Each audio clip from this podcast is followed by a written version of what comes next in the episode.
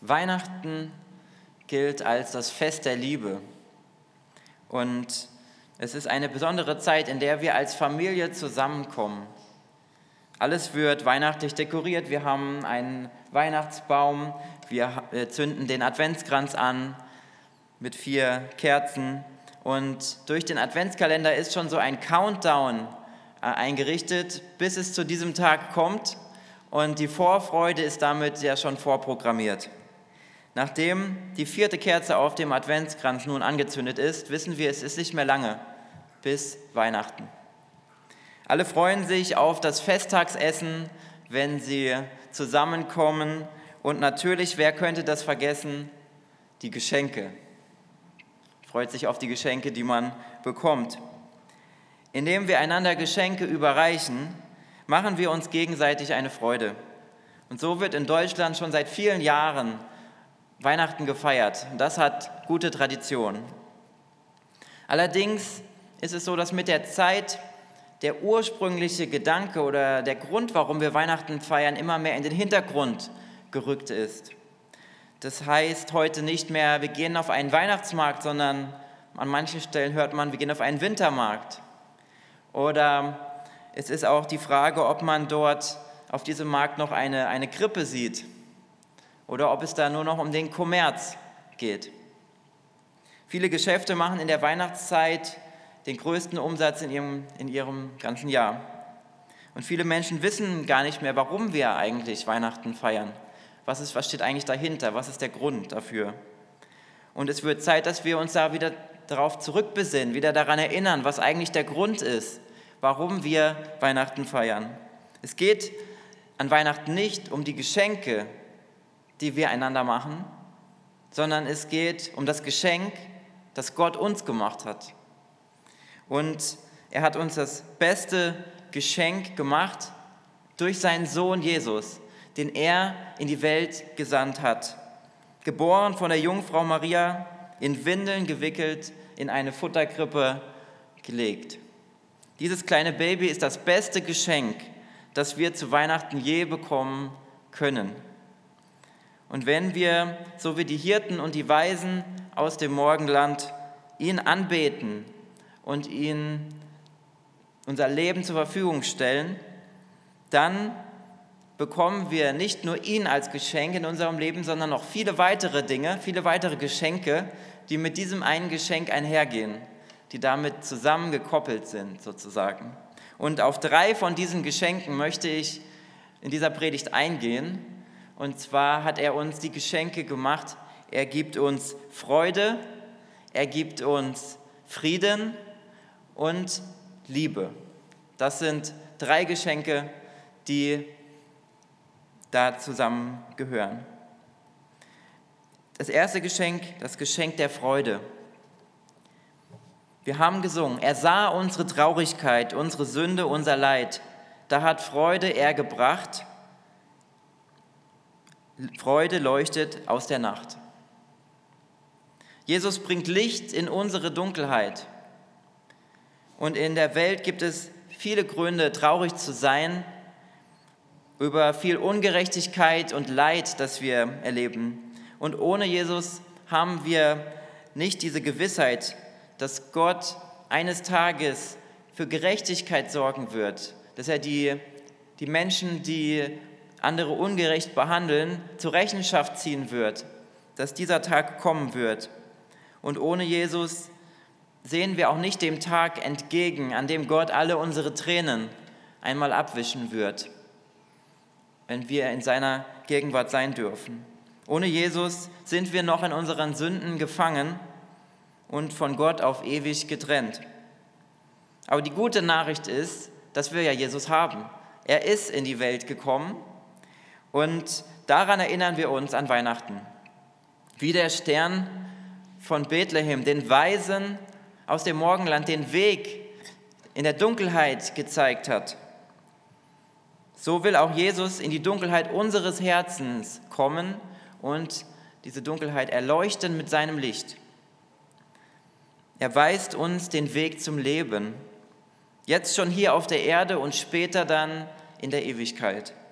Er lässt uns nicht allein bei allem, was uns Kummer bereitet.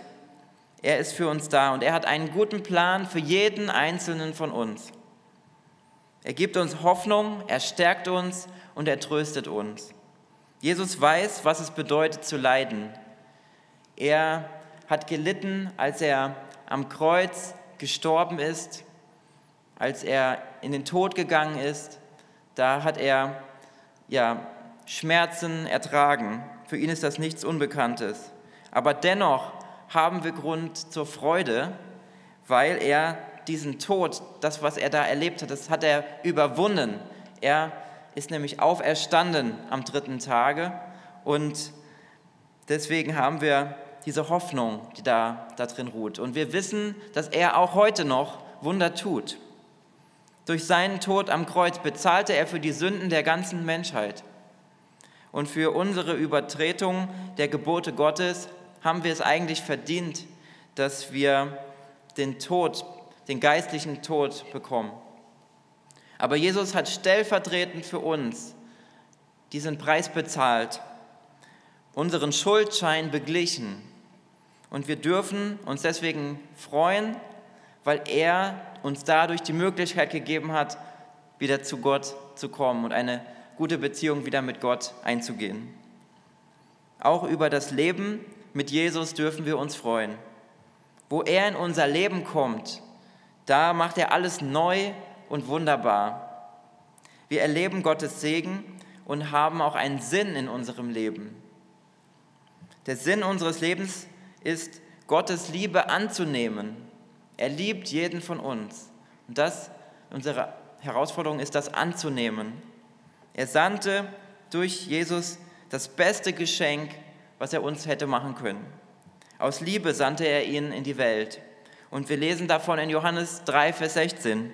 Denn so sehr hat Gott die Welt geliebt, dass er seinen eingeborenen Sohn gab, damit alle, die an ihn glauben, nicht verloren gehen, sondern das ewige Leben haben. Mit Jesus kommt Farbe in unser Leben. Bei ihm finden wir Annahme, Liebe und Glück. Außerdem dürfen wir uns auf, den, auf das Leben im Himmel mit ihm freuen.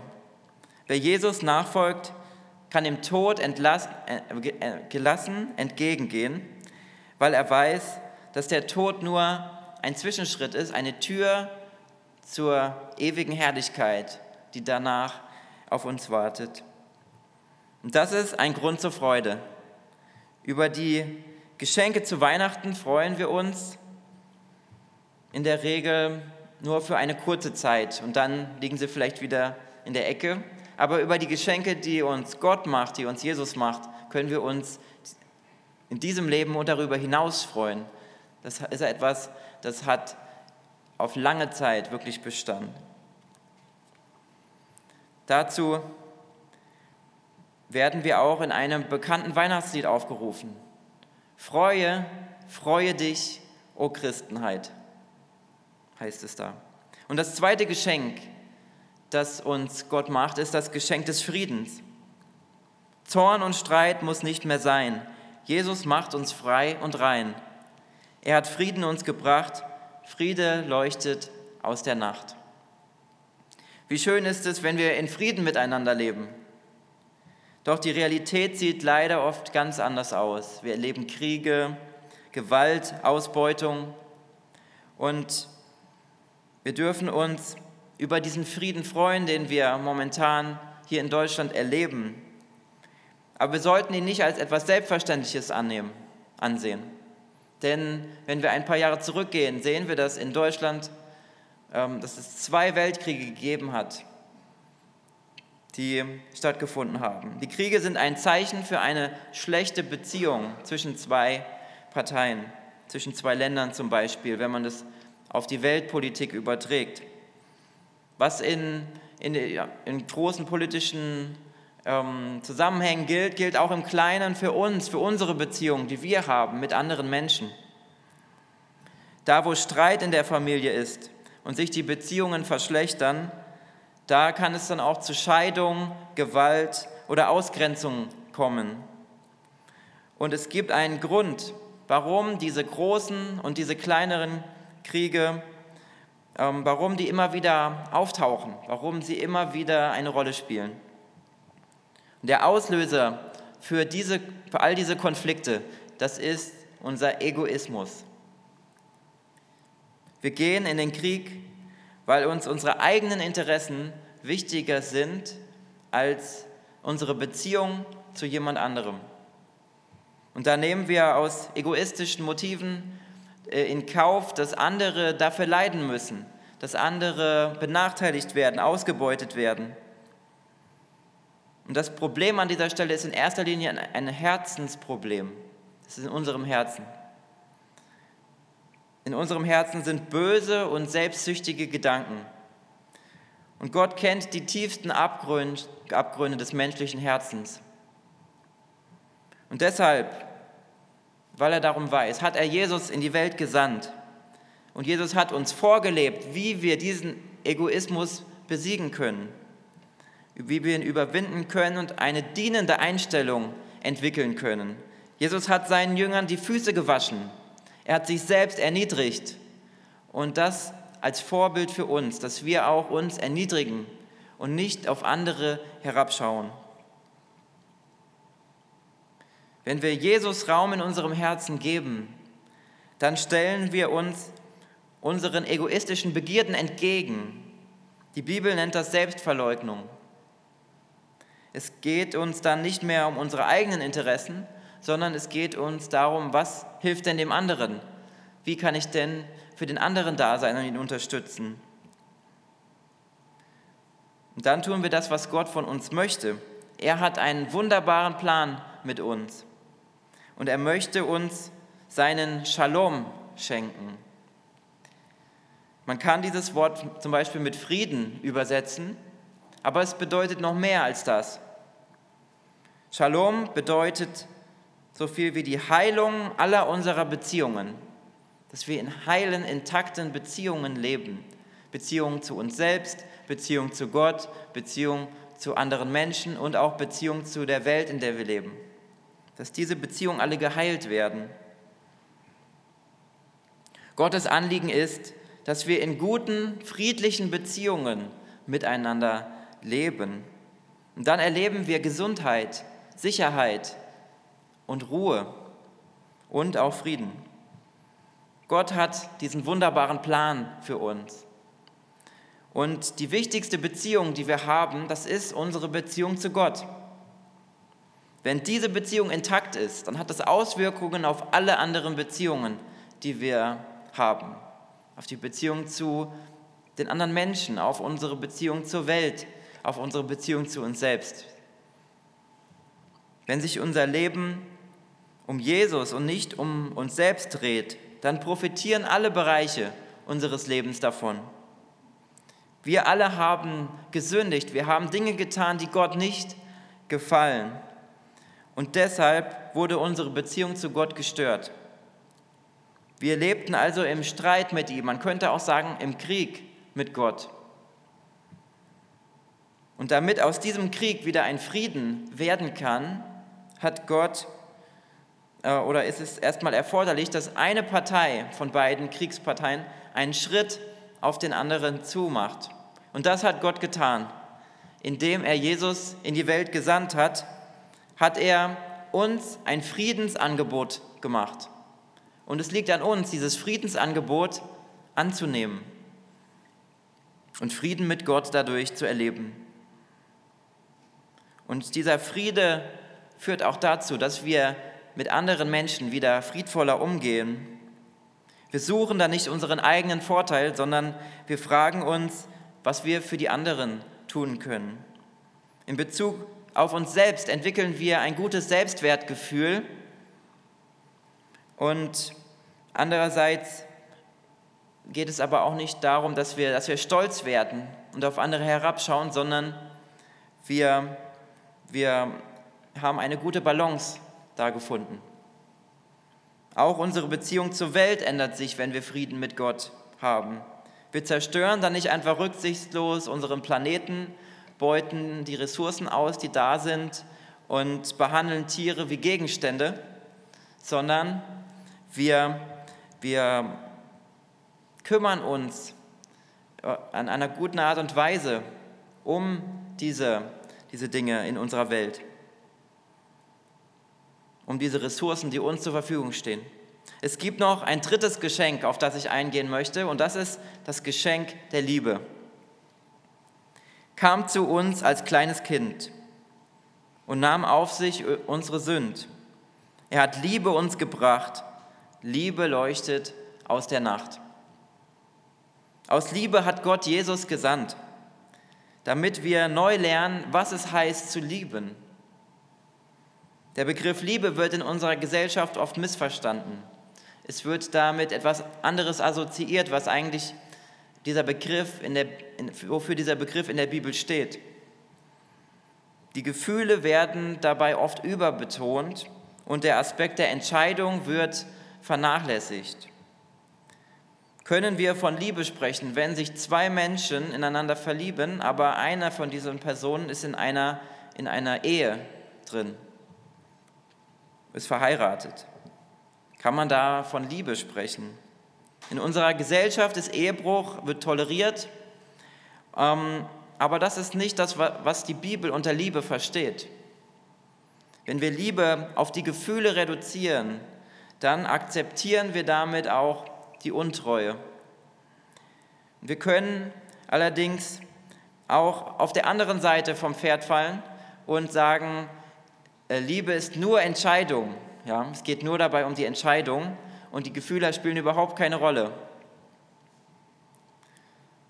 Wenn wir nur dieses Eheversprechen betonen, dann wird Liebe aber kalt und eintönig und auch nicht so, wie sich Gott das vorgestellt hat. Wahre Liebe gibt Raum für Gefühle und steht auf dem Fundament von Treue. Gott selbst ist Liebe, das lesen wir in der Bibel. Und diese Aussage können wir auch leicht missverstehen. Was bedeutet das? Gott ist Liebe. Wir fragen uns, wieso Gott dann die Menschen bestraft, die die Sünden begehen, wenn er doch Liebe ist. Wie passt das zusammen? Wir können Gott noch etwas treffender beschreiben, als wenn wir sagen, Gott ist Liebe, indem wir sagen, Gott ist heilige Liebe. Gott ist heilig, das lesen wir im Alten Testament. Da heißt es, oder da wird davon gesprochen, dass Heiligkeit in Zusammenhang gesehen wird mit dem Zorn über Sünde. Wenn Menschen andere Dinge an die erste Stelle in ihrem Leben stellen, außer Gott, dann wird Gott eifersüchtig. Denn er möchte an der ersten Stelle in unserem Leben stehen.